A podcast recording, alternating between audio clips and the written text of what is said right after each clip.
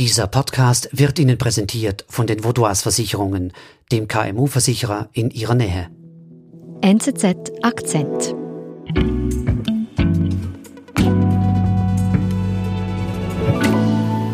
Angst hatte ich nicht, es war mehr eine Überforderung von dieser Zerstörung, die, die so immens war. Wenn man es liest, ist es eine Sache, wenn man es sieht, ist es eine andere. Im brasilianischen Pantanalgebiet brennt es, wie noch nie seit Beginn der Aufzeichnung. Südamerika-Korrespondentin Nicole Anlicker ist ins Katastrophengebiet gereist. Das Pantanal ist eines der größten Feuchtgebiete der Welt. Es ist normalerweise ein riesiges Natur- und Touristenparadies äh, mit viel Wasser und sehr viel Grünem und sehr artenvielfältig. Also eine, eine der größten Biodiversitäten der Welt. Drei Viertel davon befinden sich auf brasilianischem Boden. Ähm, der Rest dehnt sich über Bolivien und Paraguay aus. Welches Bild hat sich dir da gezeigt, als du dahin gefahren bist? Ich war mit einer Fotografin unterwegs und wir hatten eigentlich schon beim Landeanflug aus dem Fenster geschaut und da war so eine, eine riesige Rauchglocke über dieser Stadt. Es war, man hat die Sonne nicht gesehen. Und wenn man da hineingefahren ist, also ich war, muss ich ehrlich gesagt sagen, nie vorher im Pantanal, aber ähm, das war schlimm, weil es war einfach alles links und rechts abgebrannt, ähm, alles schwarz, die Sicht war schlecht, immer wieder ist so eine Wolke gekommen, dass ich mit dem Auto gefahren bin, ich teilweise zwei Meter nur gesehen, teilweise war die Weitsicht wieder besser. Immer wieder irgendwelche Tiere, die da über diese Straße herumgeirrt sind, weil sie natürlich kein Wasser und kein Essen mehr haben. Es, es roch in der Luft nach Verbranntem. Es war so teilweise so wie End of the World äh, Stimmung.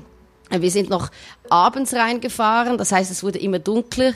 Und effektiv auch in diesem Abend, wo wir da reingefahren sind, plötzlich von weitem haben wir ein großes, so helles Licht plötzlich gesehen und dann sagt meine Fotografin, das brennt äh, da vorne. Ich habe gesagt, nein, nein, das ist irgendwie ein großes Licht. Und dann effektiv sind wir voll an einen riesigen Brand hineingefahren, also quasi seitlich an der Straße, einfach innerhalb von wenigen Minuten wieder alles lichterloh gebrannt hat. Wie hast du dich gefühlt? Hattest du da Angst? Nein, ich hatte nicht wirklich Angst. Es war einfach ich war eigentlich ein bisschen überfordert von der Situation.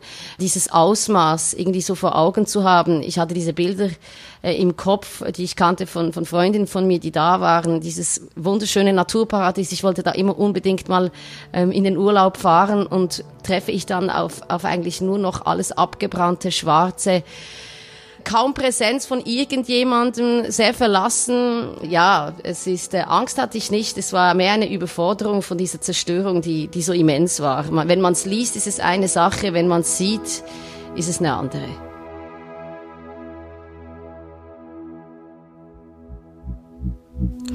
Wir sind gleich zurück.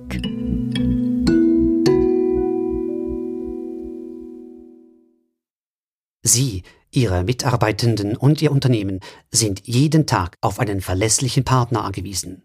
Dank der lokalen Verankerung kennen wir bei den Vaudois Versicherungen Ihre Bedürfnisse und können Ihnen flexible, maßgeschneiderte Versicherungslösungen anbieten. So können Sie Ihrem Unternehmergeist freien Lauf lassen.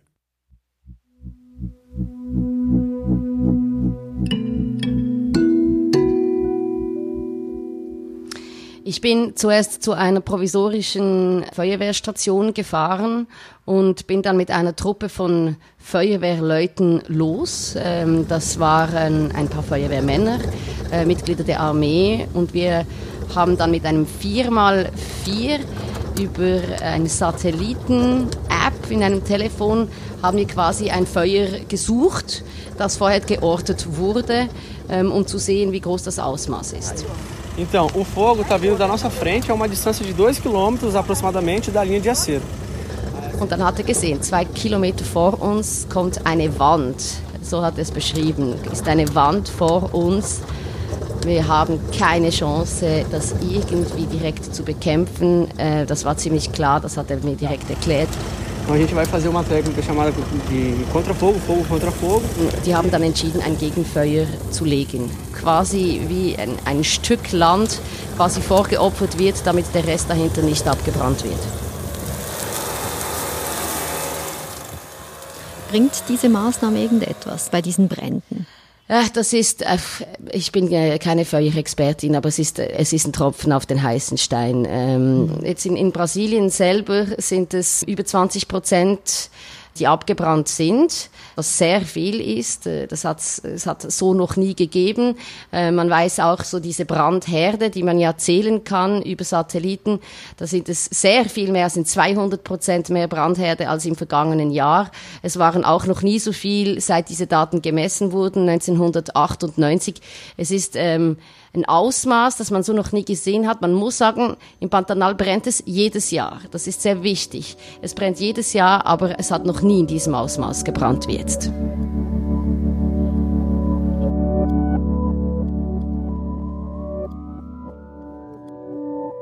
Nicole, du bist dann weitergereist, um dir ein Bild von dieser Zerstörung zu machen.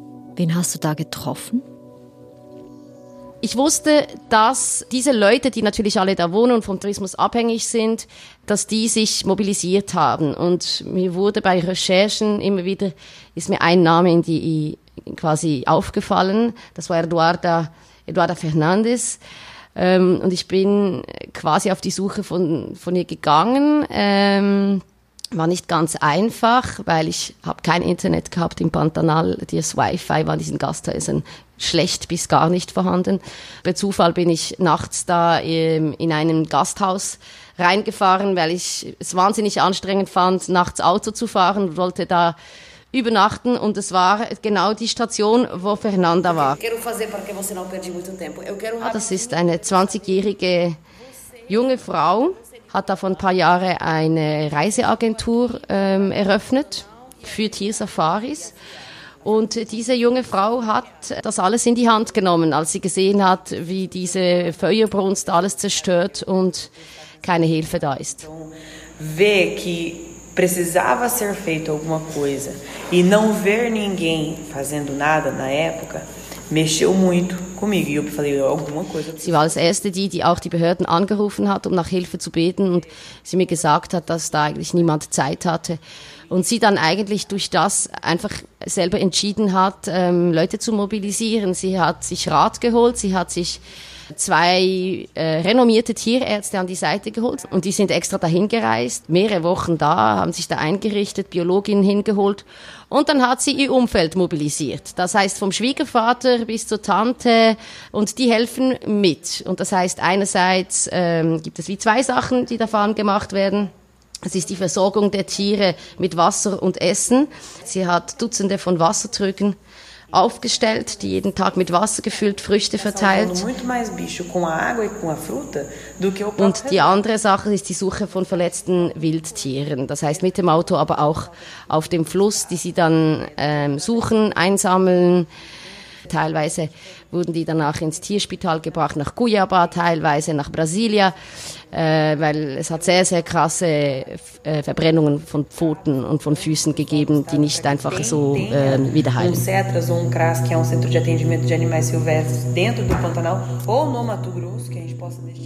Der Tierarzt hat mir gesagt, ich war mit Felipe Guccino viel unterwegs, das ist äh, ähm, einer der Tierärzte, die, die sich Eduarda an die Seite geholt hat, eben ein Wildtierspezialist und er hat halt erklärt, dass gewisse Tiere, die natürlich auch nicht fliehen können, die sind massenweise, sind die verbrannt. Äh, das sind auch Gürteltiere drunter, Tapire drunter. Die Ikone des Pantanals, äh, der Jaguar, ist weniger betroffen, ähm, ganz sicher, weil er natürlich fliehen kann. Äh, dafür aber sehr starke, offenbar Verbrennungen gefunden wurden bei diesen Tieren, weil die kommen, die, die fliehen von den Bränden, kommen zurück auf ihr Territorium. Das Territorium, der Boden ist glühend heiß und verbrennen sich die Pfoten. Wer ist schuld daran, dass es so zu dieser Katastrophe kommt im Pantanal? Die, die Gründe für dieses riesige Feuer, das, die sind natürlich vielfältig. Da gibt es einerseits äh, die enorme Trockenheit.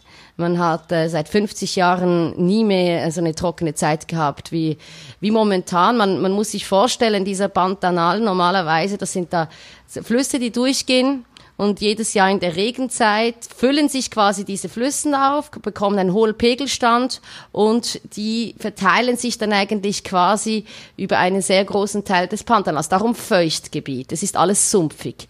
Ähm, es hat so wenig geregnet letztes Jahr, also das heißt in der letzten Regenzeit, schon im Jahr davor, dass einfach ein großer Teil nicht überschwemmt wurde. Es blieb einfach trocken. Hm.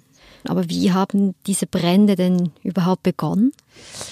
Man weiß mittlerweile, dass mehr als 90 Prozent der Feuer laut Untersuchungen menschlichen Ursprungs haben. Ähm, das sind hauptverantwortlich vor allem Landwirte, die ihre Felder ohne Rücksicht auf diese klimatischen Ausnahmebedingungen traditionsgemäß mit Feuer säuberten bei uns wird, macht man Säuberungen von, von Böden. Fürs Vieh macht man irgendwie maschinell.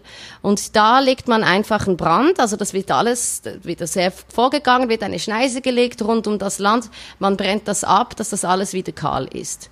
Und die Flammen, die sie dann auf ihren kleinen Territoriums teilweise gelegt haben, die sprangen dann einfach über auf die anderen, weil die Schneisen oder die Vorsichtsmaßnahmen, die sie sonst treffen, die reichen einfach bei einer dermaßen trockenen Landschaft nicht mehr aus.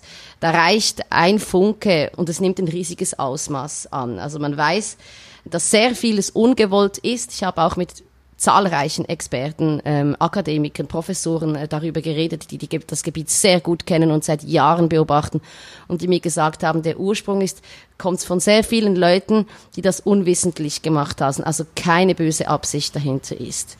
Es gibt natürlich aber auch gewisse Brände, wo kriminelle äh, Absicht dahinter steckt, der Brände gelegt wurden, um Weideland zu schaffen. Mhm. Äh, man muss aber natürlich auch sagen, der Staat hat zwar ein Verbot aufgelegt, aber es wird nicht kontrolliert. Die Umweltbehörden sind kaum unterwegs, das weiß man. Äh, es sind ganz viele verschiedene Gründe. Wenn natürlich keine Bußen äh, verteilt werden, gibt es auch ein Gefühl von Straflosigkeit. Also ich kann das mir sowieso erlauben, was ich will und sagt mir niemand etwas. Es sind viele verschiedene Gründe, die, die da zusammenspielen. Mhm. Mit welchem Eindruck bist du zurückgereist nach Rio? Es war ein, ein gespaltener Eindruck.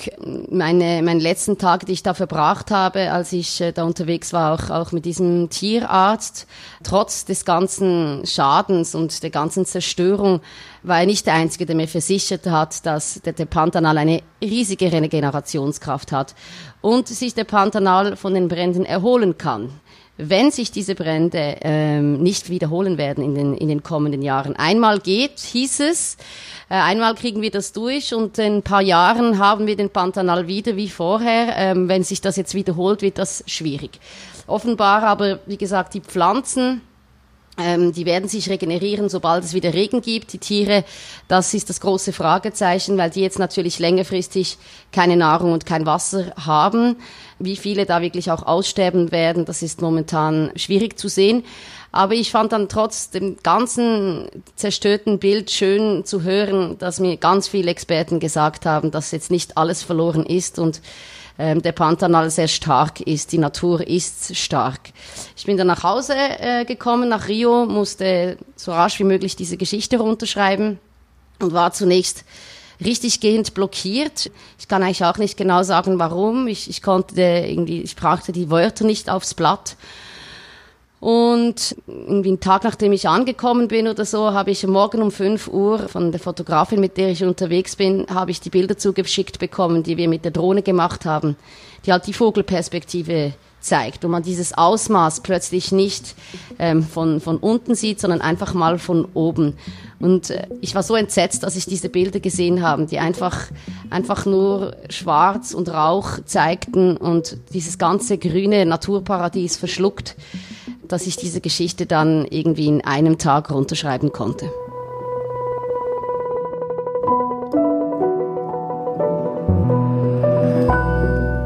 Nicole, vielen Dank, dass du uns von deiner Reise erzählt hast. Sempre é um prazer falar com você. Muito obrigado, o prazer foi o meu. Das war unser Akzent. Abonnieren Sie uns auf Ihrer Lieblingspodcast-Plattform. Ich bin Nadine Landert. Bis bald.